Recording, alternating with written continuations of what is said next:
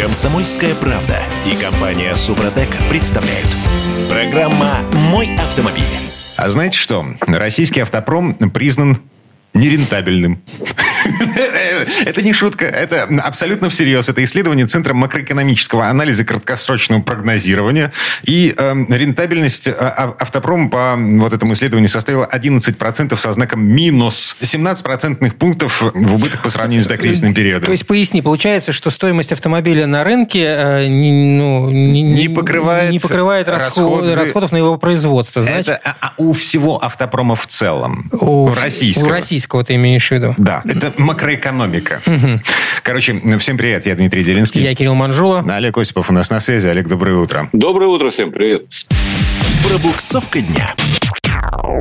Ну, я, правда, не знаю, как к этому относиться. Да, какая ну, разница? Как, как к данности к этому вот. относиться. Это совершенно нормально. И они там прочитали, что отрасль упала на 17% пунктов. Это тоже еще ничего. Я-то думал, она вообще может упасть. Вы знаете, в советское время, так сказать, э, до того, как э, АвтоВАЗ начал перестраиваться по-человечески, там работало 110 тысяч человек, между прочим. При этом они выпускали в лучшее время 700 с небольшим тысяч. Да? Для мирового автопрома, который уже был, по сути дела, единым, это был нонсенс нонсенс, потому что такое количество автомобилей должно выпускать в 10 раз меньше людей. Ну и потом пришел Бо Андерсон, так сказать, потом пришел Рено, и они наконец навели с этим порядок. Теперь второй заход так сказать, на падение рентабельности. По той простой причине объективной, что нет российского автопрома отдельно. Мы не можем выпускать все. Как не может выпускать абсолютно все компания General Motors, Toyota, любая другая они обязательно используют компонентную базу других производителей. Иначе они прогорят, иначе они будут неконкурентоспособны.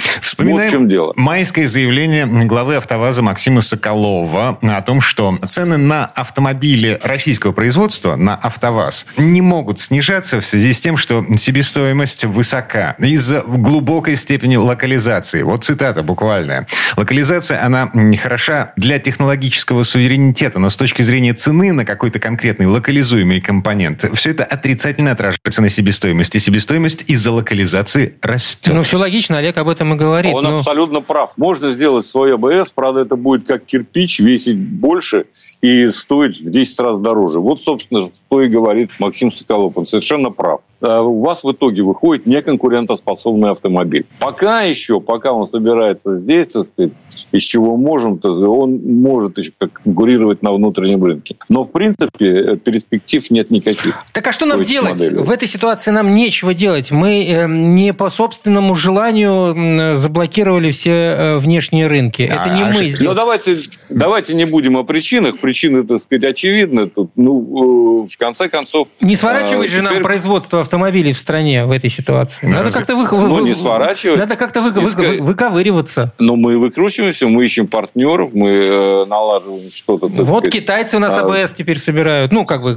Китайцы, да, китайцы тоже все в убыток делать ничего не будут, я должен заметить. И у китайцев э, большая часть автомобилей, которые продаются, это те же, ну, собственно говоря, разработки западных компаний. Того же GM, Volkswagen и так далее. Далее по списку. Toyota, все они там собираются. Но они не могут э, именно эти машины, которые собираются при участии западной компании, поставлять в Россию, во всяком случае, легально. Поэтому поставляют то, что э, начали делать сами. А сами они начали делать, хотя и с использованием западных компонентов, но получается дороже. По-другому никак. Плюс к тому, наши таможенные и прочие пошлины, акцизы, утилизборы. В итоге, так сказать, автомобили в России стоят дороже, чем в Китае, те же самые, на процентов 30-40. Ну, зашибись. Вот то, да. что мы имеем. С учетом то того, мы того, что... платим за это все сами. Половина, это надо половина машин в России сейчас, э, новых машин, это китайцы. Ну, 40%. Эм, Подожди, 47? Пусть будет 47. 47 процентов. Ну, ну, хорошо, Полов... черт с ним, 47 процентов. Остальное это наше все. АвтоВАЗ, э, УАЗ и что еще? А все уже. И, и параллельный импорт. Назвать...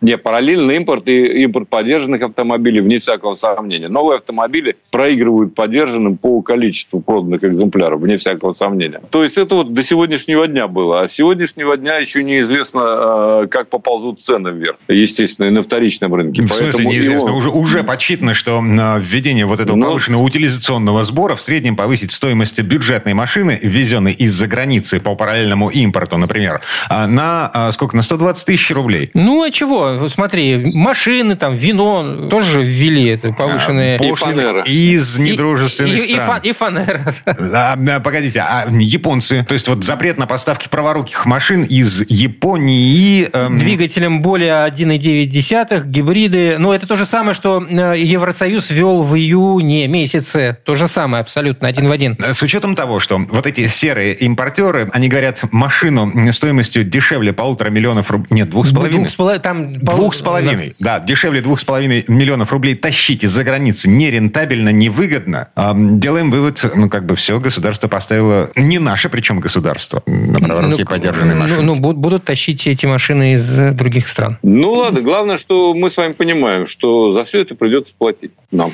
Нам. нам. Вот и все. Да, короче, это все выливается в простую вещь. Машины станут хуже и дороже. Точно. Да. Хотя есть и неплохие, в общем, автомобили. Я же езжу на чем. Олег Осипов ездит на китайце. Это танк 500. И вот прямо сейчас давайте о нем поговорим. У нас есть 3,5 минуты. Тест-драйв это, этот китаец стоит 7 миллионов, между прочим. Так, а, на секундочку. Сравни с конкурентами, с э, Range Rover, допустим, и э, что у нас там еще? 300-й крузак. Крузак. Ну, они подороже. Да. Слушайте, э, на самом деле автомобиль пристойный, рамный, очень способный на большие подвиги, действительно, на бездорожье, хотя и недолго. Он может почти метровую, так сказать, э, водную преграду преодолеть и так далее, 800 миллиметров. Да, при этом, конечно, это не автомобиль для того, чтобы месить грязь. Он может доставить вас э, в доброй компании до места, но э, на самом деле не подготовлен к тому, чтобы долгое время, так сказать, именно ехать по бездорожью. Потому что э, вот один из таких э, сомнительных одно из сомнительных решений – это э, как раз э, многодисковая муфта. Она перегревается, автомобиль э, теряет свою полноприводную конструкцию, становится моноприводом. Слушай, Но погоди, всех... погоди, погоди, Олег. А, значит, вот эта многодисковая муфта, она перегреваясь, она просто отключается. Да. То есть нет такого, да, что просто... она выйдет из строя, перегревшись, сварится нет. там и к чертям Я думаю, что просто электроника нет, нет, отключает. Она, конечно, она не, ничего с ней не, такого особенного не случится, но если просто э, размыкается муфта, и автомобиль становится задним приводом. Там, Окей, допустим. принято. Это, это ничего тут страшного э, не, не произойдет. Он останется на ходу, иными словами. Да? А, разные схемы. Но, с другой стороны, я вот думаю, автомобиль почти за 7 миллионов, как справедливо э, сказал Кирилл, ну зачем его гонять вот э, в эту грязюку? Так сказать? Он не для того.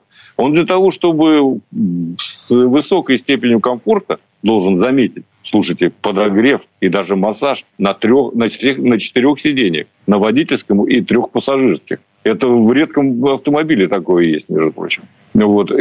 Плюс там кондиционирование, климат-контроль, все как положено. Да. Единственное, что я еще хотел сказать, то, что меня выводит из себя совершенно, что каждый день приходится отключать совершенно идиотские системы. И главное, и первое, которое мне мешает из них, это экстренное удержание в полосе движения. Какой а, помягче сказать, человек это придумал. Э, э, сложно представить, зачем это. А Ее стан... приходится выключать каждый раз. Стандартная китайская фигня. Эм, мы же наталкивались на такое, что э, китайцы потом передумывают, перепрошивают мозги таким образом, что эта штука запоминает, в каком режиме ты, ты любишь ездить. Да, ну вот с какими отжатыми не... ассистентами. Здесь, да, нет. А остальные ассистенты, их там не один. Там покемон живет, который, так сказать, будь здоров. Их можно отключить раз и навсегда уже. А вот эту глупость отключить нельзя, к сожалению. И она, конечно, в городе чрезвычайно раздражает, потому что автомобиль мешает тебе рулить. Да, мне, который привык так сказать, э, ездить ну, по своему алгоритму уже много лет, так сказать, и вдруг я чувствую сопротивление на руле. Это, конечно, э, скажем так, раздражает в большей степени. Не то, что его нельзя побороть просто физически, но, но лучше отключить электронно. А, а в, этот, в покемон, этот покемон на самом деле спасает Олега Осипова от штрафов за разметку. Разметку, которую в Москве... У-у-у. Нет, ну я э, перестраиваюсь там, где-то, во-первых, э, разрешено чаще э, всего. Все-таки стараюсь не нарушать, как и любой нормальный человек. Поэтому нет, он раздражает, просто он мешает действительно. И, кстати сказать, он небезопасен, с моей точки зрения. Э, имеется потому, в виду, потому, что э, тебе... этот режим небезопасен? Этот режим небезопасен. Я это утверждаю, потому что бывают ситуации, когда тебе нужно резко перестроиться, чтобы избежать ДТП. И сплошь и рядом это в Москве сколько угодно. Потому что здесь вообще и не только на Форде 90 и на МКАДе 100, а еще и на многих вылетных магистралях 80, и ты должен следить за дорогой, ты должен принимать мгновенные решения, чтобы увернуться от какого-нибудь э, человека, который позавчера получил э, водительское удостоверение. И так. уворачиваться нужно, чтобы тебе никто не мешал. Точка, все, закончил, понимаю. Время.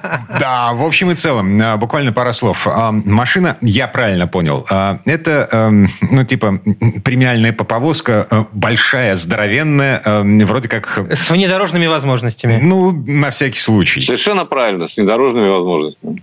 Так, на этом все. Вот сейчас уже точно все. Олег Осипов был у нас на связи. Олег, спасибо. Олег, спасибо. Хорошего дня. Всем удачи на дорогах, уворачивайтесь. Пока. А мы вернемся буквально через пару минут. В следующей четверти часа к нам присоединится Юрий Сидоренко, автомеханик, ведущий программы «Утилизатор» на телеканале ЧЕ. И поговорим о том, что делать, если попали в ДТП в дальние поездки. Комсомольская правда и компания «Супротек» представляют. Программа «Мой автомобиль». А сейчас мы стучать по дереву будем и, и кусать себя за язык со страшной силой. Дерево вокруг полно, начинаем стучать. Я вот по лбу себя постучал. И левой пяткой тоже креститься будем, потому что тема этой четверти часа – как правильно оформлять ДТП в дальней поездке. Это не про нас. Так, чтобы не пришлось потом возвращаться. В смысле не про нас? Ну, Я... не про нас. Мы никогда не попадаем и не попадем. Точно тебе говорю. Кирилл Манжула. Дим Делинский. Юрий Сидоренко, автомеханик, ведущий программы «Утилизатор» на телеканале ЧЕ. Юр, доброе утро. Доброе утро. Доброе утро, друзья. А это вообще законно?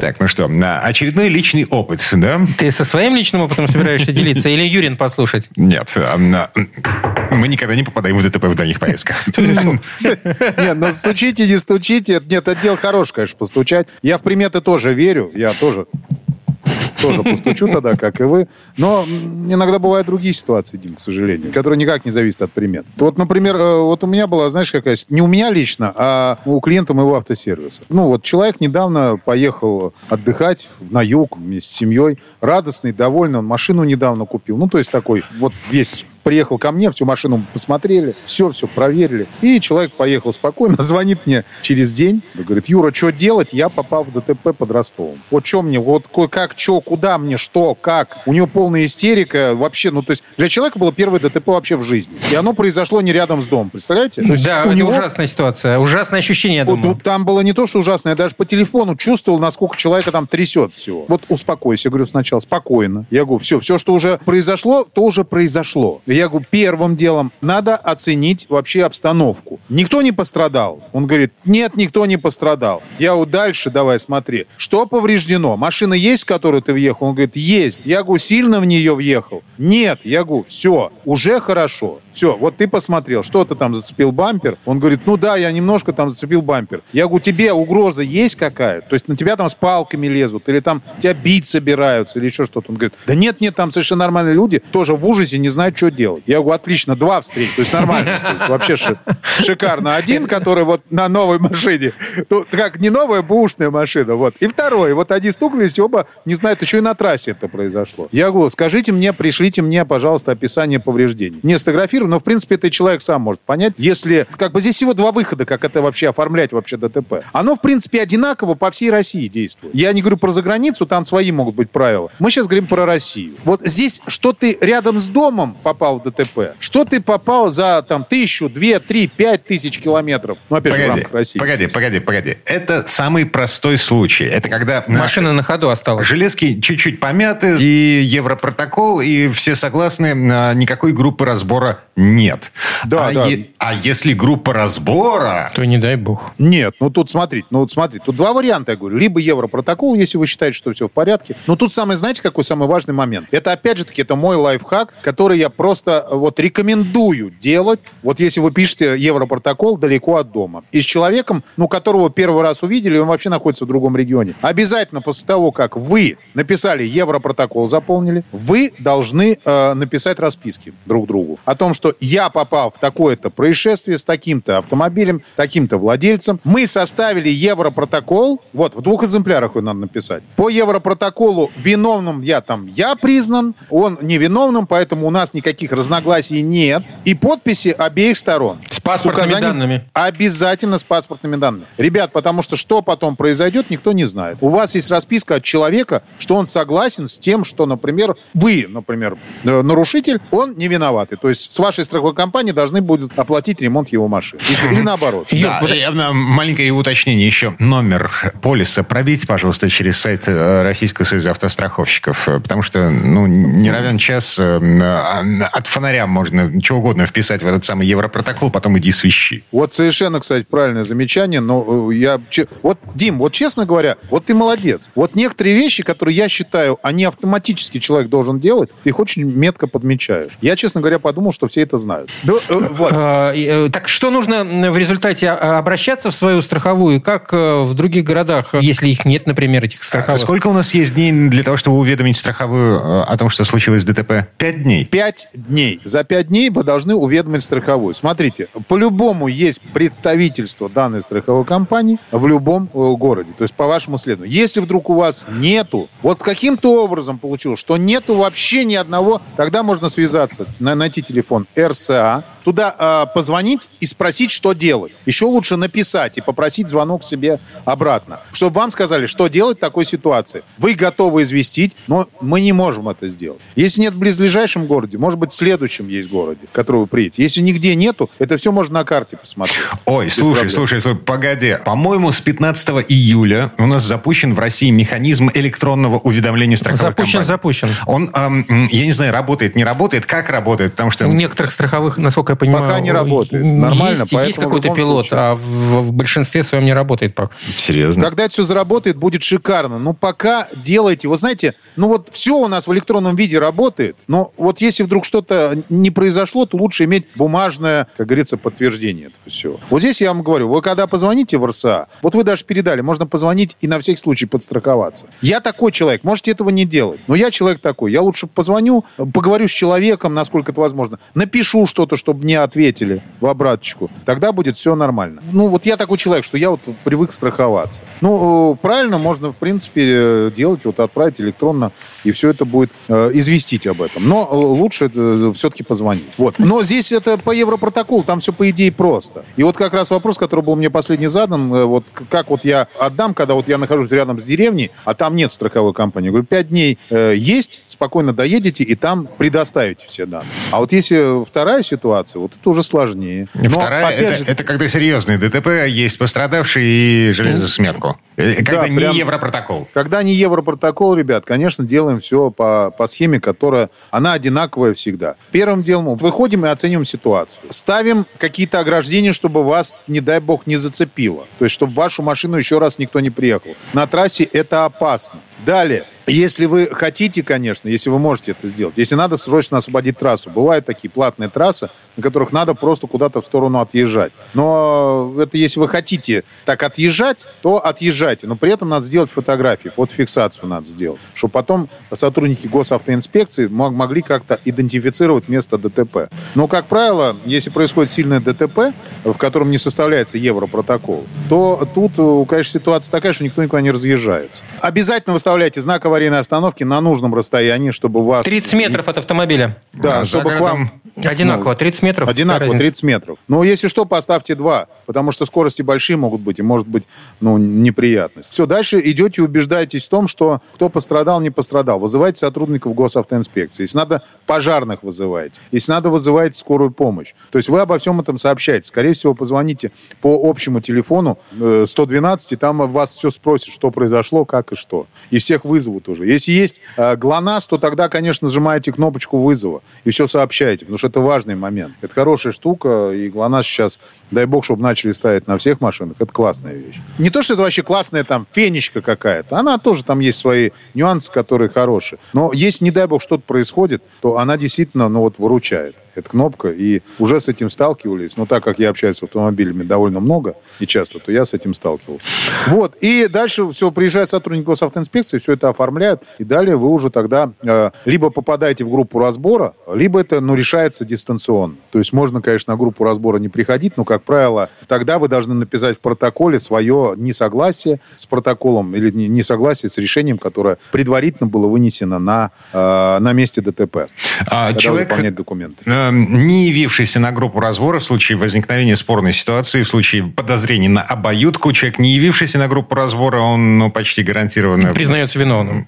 Сто процентов. Но это если у вас в протоколе вы э, не поставили какую-нибудь надпись насчет того, что вы не можете прийти на группу разбора по каким-то причинам. Потому что, например, человек может пострадать в ДТП и не прийти на группу разбора. Ну, такое же может быть. Угу. Ну вот. То есть, если вы это укажете, тогда укажете, что он пострадал.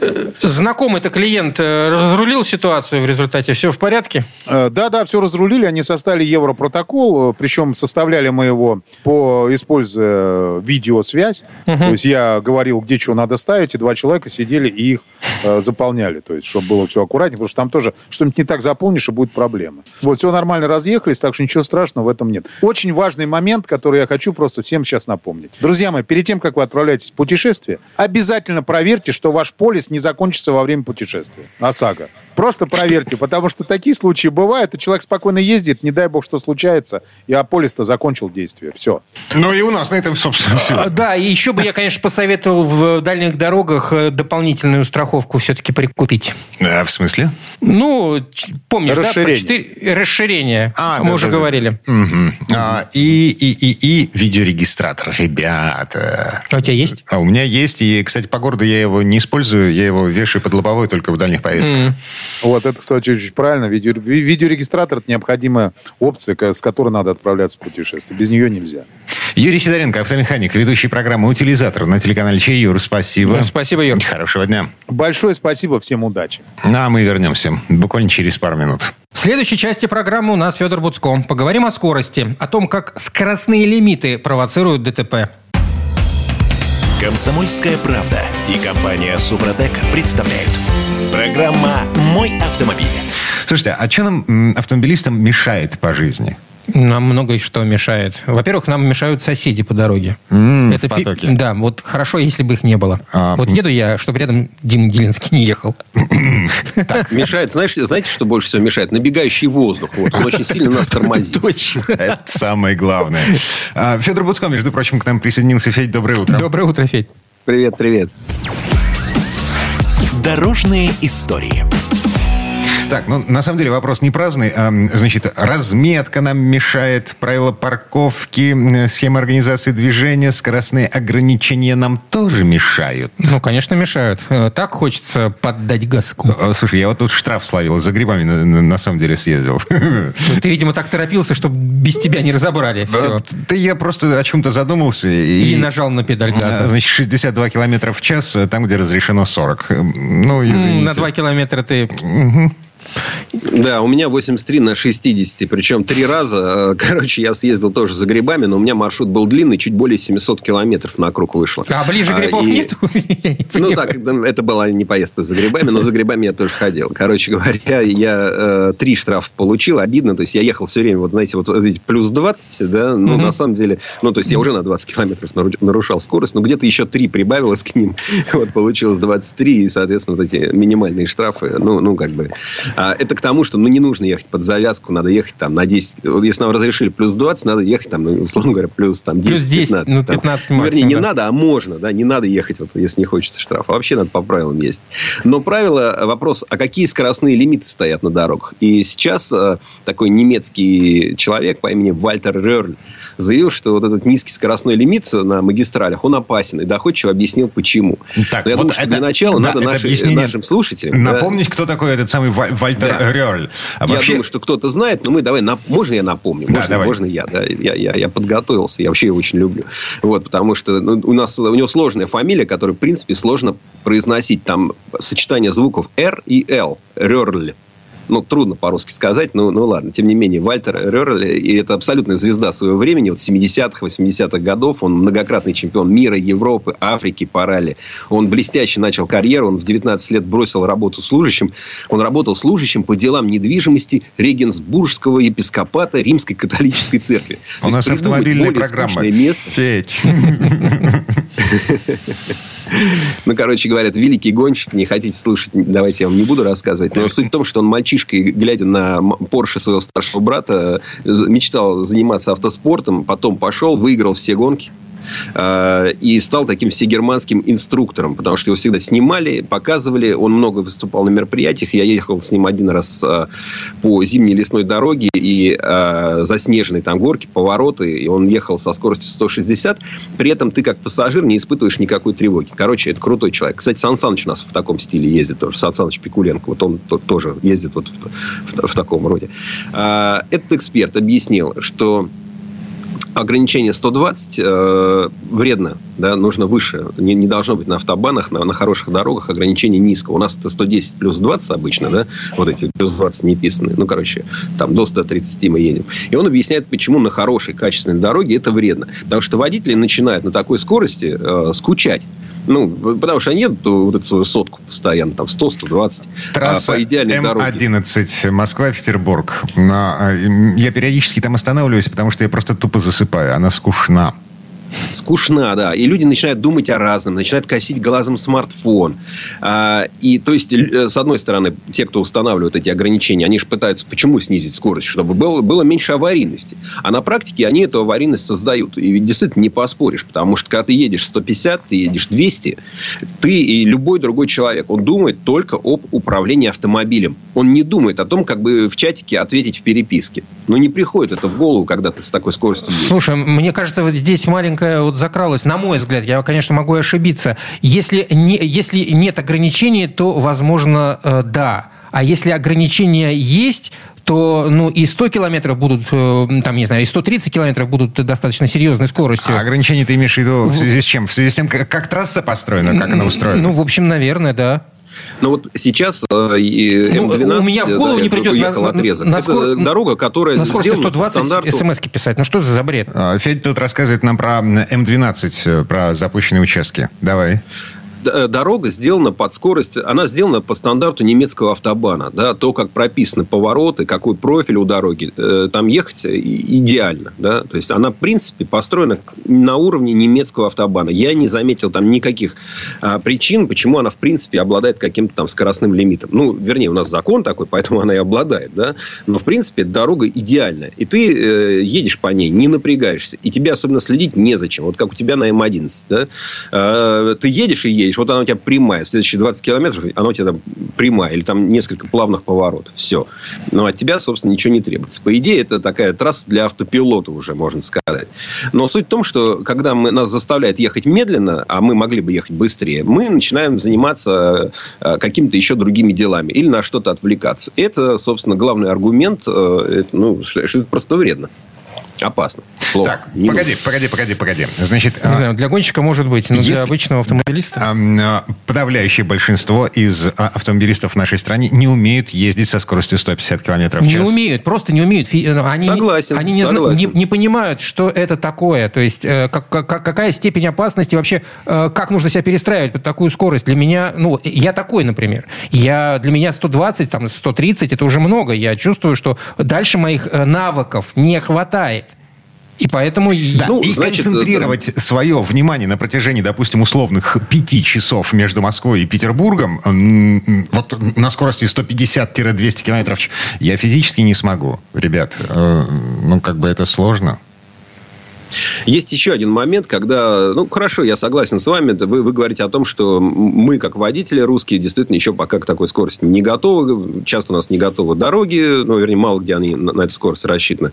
Хотя, тем не менее, все равно есть момент, когда вот такая невысокая скорость, такая пониженная, она опасна. В первую очередь у нас, вот если к нашим реалиям смотреть, а, опасны люди, которые едут в левом ряду долго, да, такая, долго едут в левом ряду со средней скоростью потока это, это не полезно, потому что всегда есть на дороге люди, которые хотят ехать быстрее. На любой дороге всегда... Не понимаю этой вредности. Вот я правда не понимаю этой вредности. Почему? А я тебе скажу. Вредность в следующем. Ты вот тупишь в левый ряд, ты думаешь, так, ну все, мне все время прямо, я транзитный тут вообще э, трафик э, и так далее. Я вот стану слева, у меня уже слева металлический отбойник, я поэтому там э, типа приклеился, меня уже слева не подобьют, а я так буду тихонечко тошнить в левом ряду.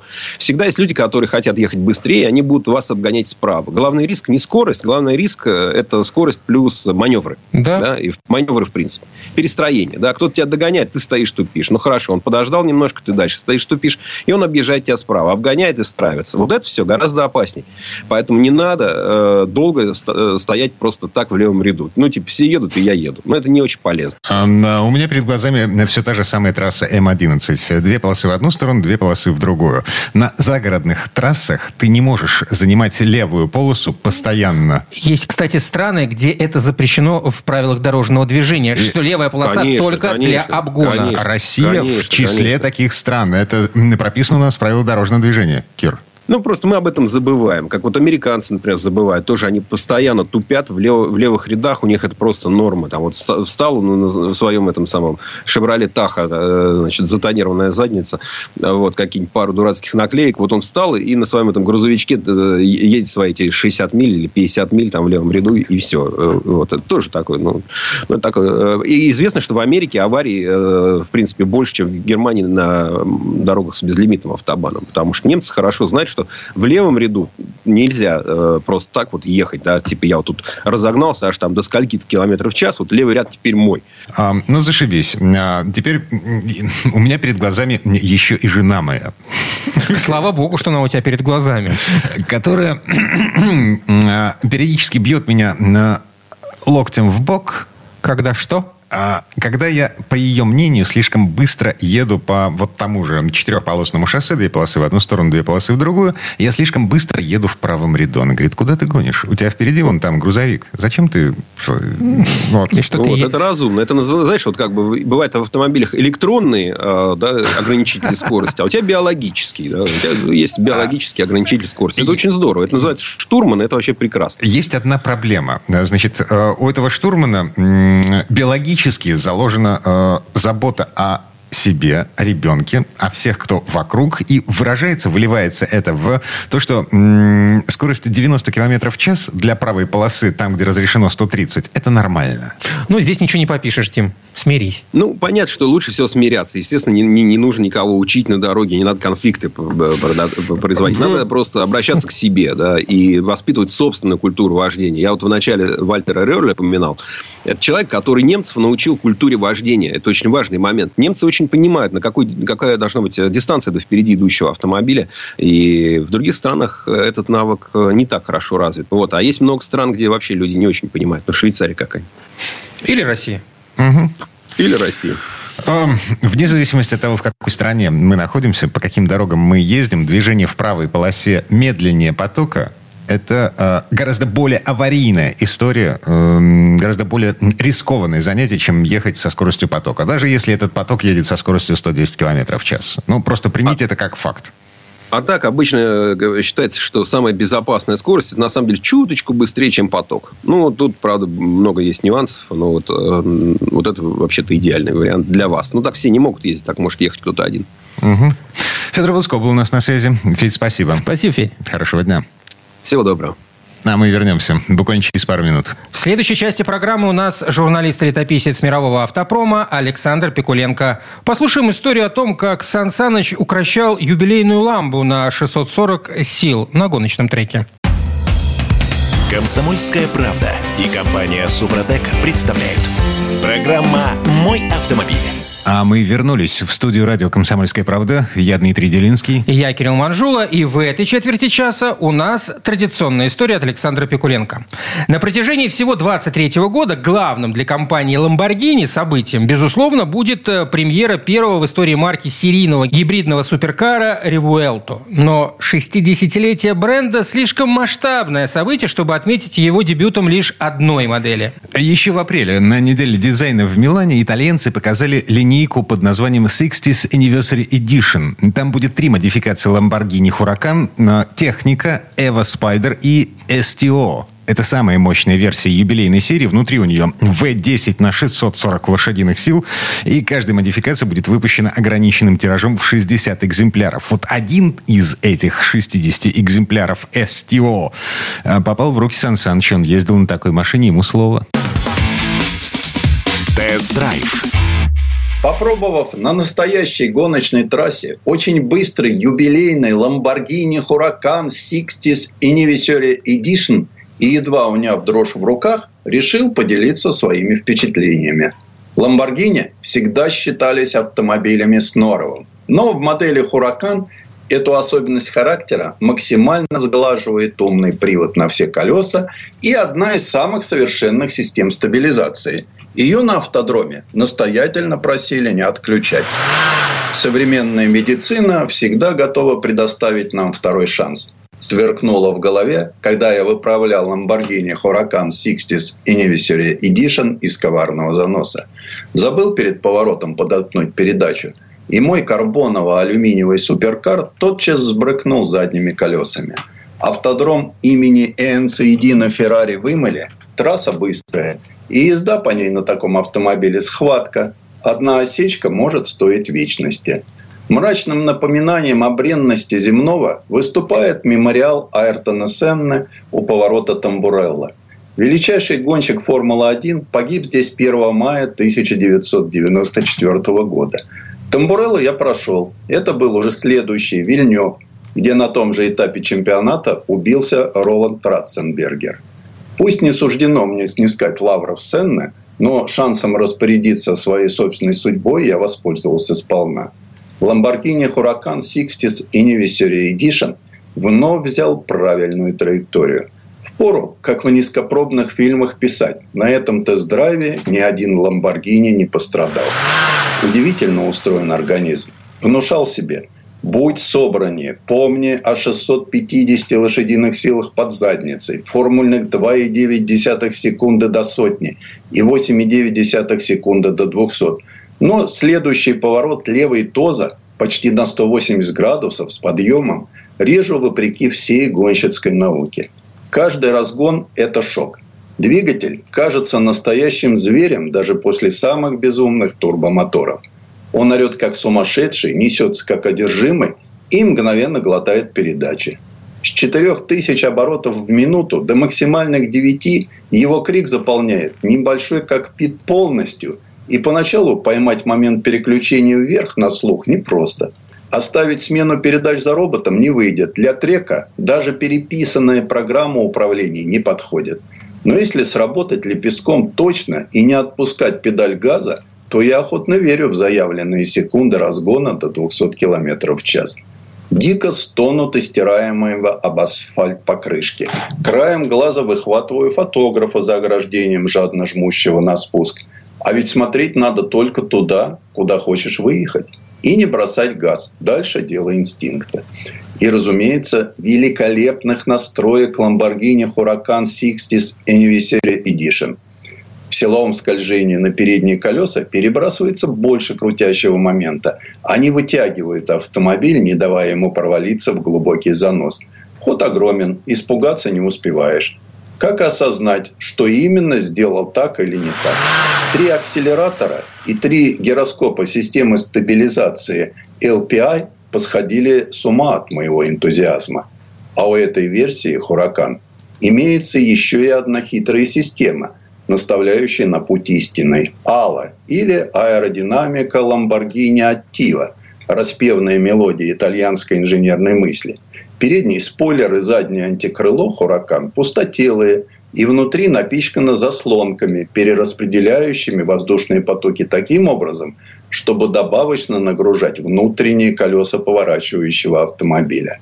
Антикрыло и спойлер – самые дорогущие кузовные детали Lamborghini Huracan 60th Anniversary Edition. Они изготовлены из углеродного композита по собственной, в недрах Lamborghini возвращенной технологии.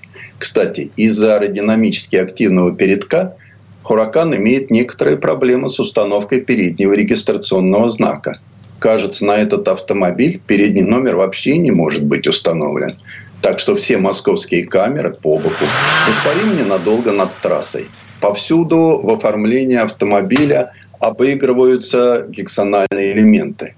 Их так много, что вскоре забываешь, как выглядит круг или овал. А порядковый номер углерода в периодической системе Менделеева 6. В новой лампе вообще немало символического. На этом акцентировал внимание главный дизайнер Митя Боркер. Есть, например, линия Гандини.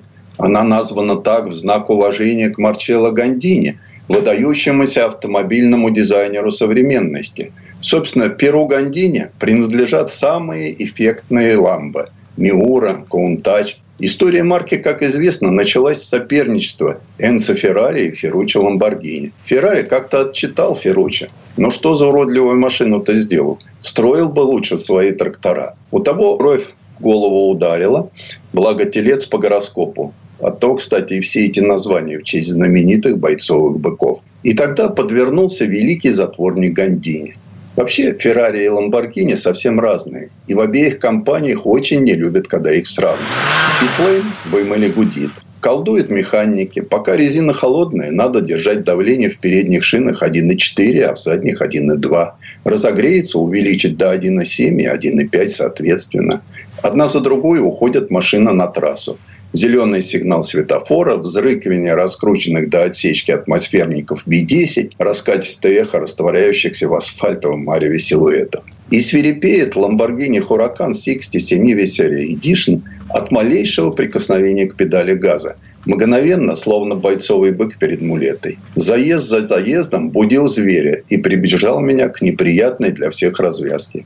Требовалось что-то предпринять, чтобы вечером за ужином люди из Ламборгини хотя бы здоровались со мной. Выручила клавиша «Анима» в нижней части рулевого колеса «Хуракан». Клавиша управляет настройками двигателя, трансмиссии и шасси. Три алгоритма – Corsa, Sport и Strada. Разные оттенки, как три шарика знаменитого итальянского джелата – клубничный, ванильный и фисташковый, как три цвета национального флага. С гоночного корса я переключился на умеренный дорожный режим страда. Какое облегчение. Но для кого тогда предназначен автомобиль, от которого требуется отдыхать? На его стекло стоило налепить стикер «Мой лучший второй Ламбо», потому что в качестве первого он действительно невыносим. Следует отдать должное. На заводе в Санта-Агата-Баланезе предприняли все, чтобы органично вплести Lamborghini Huracan 60 Anniversary Edition в повседневность. Тут есть и камера заднего вида с отменной картинкой, и парктроник, и производительный кондиционер,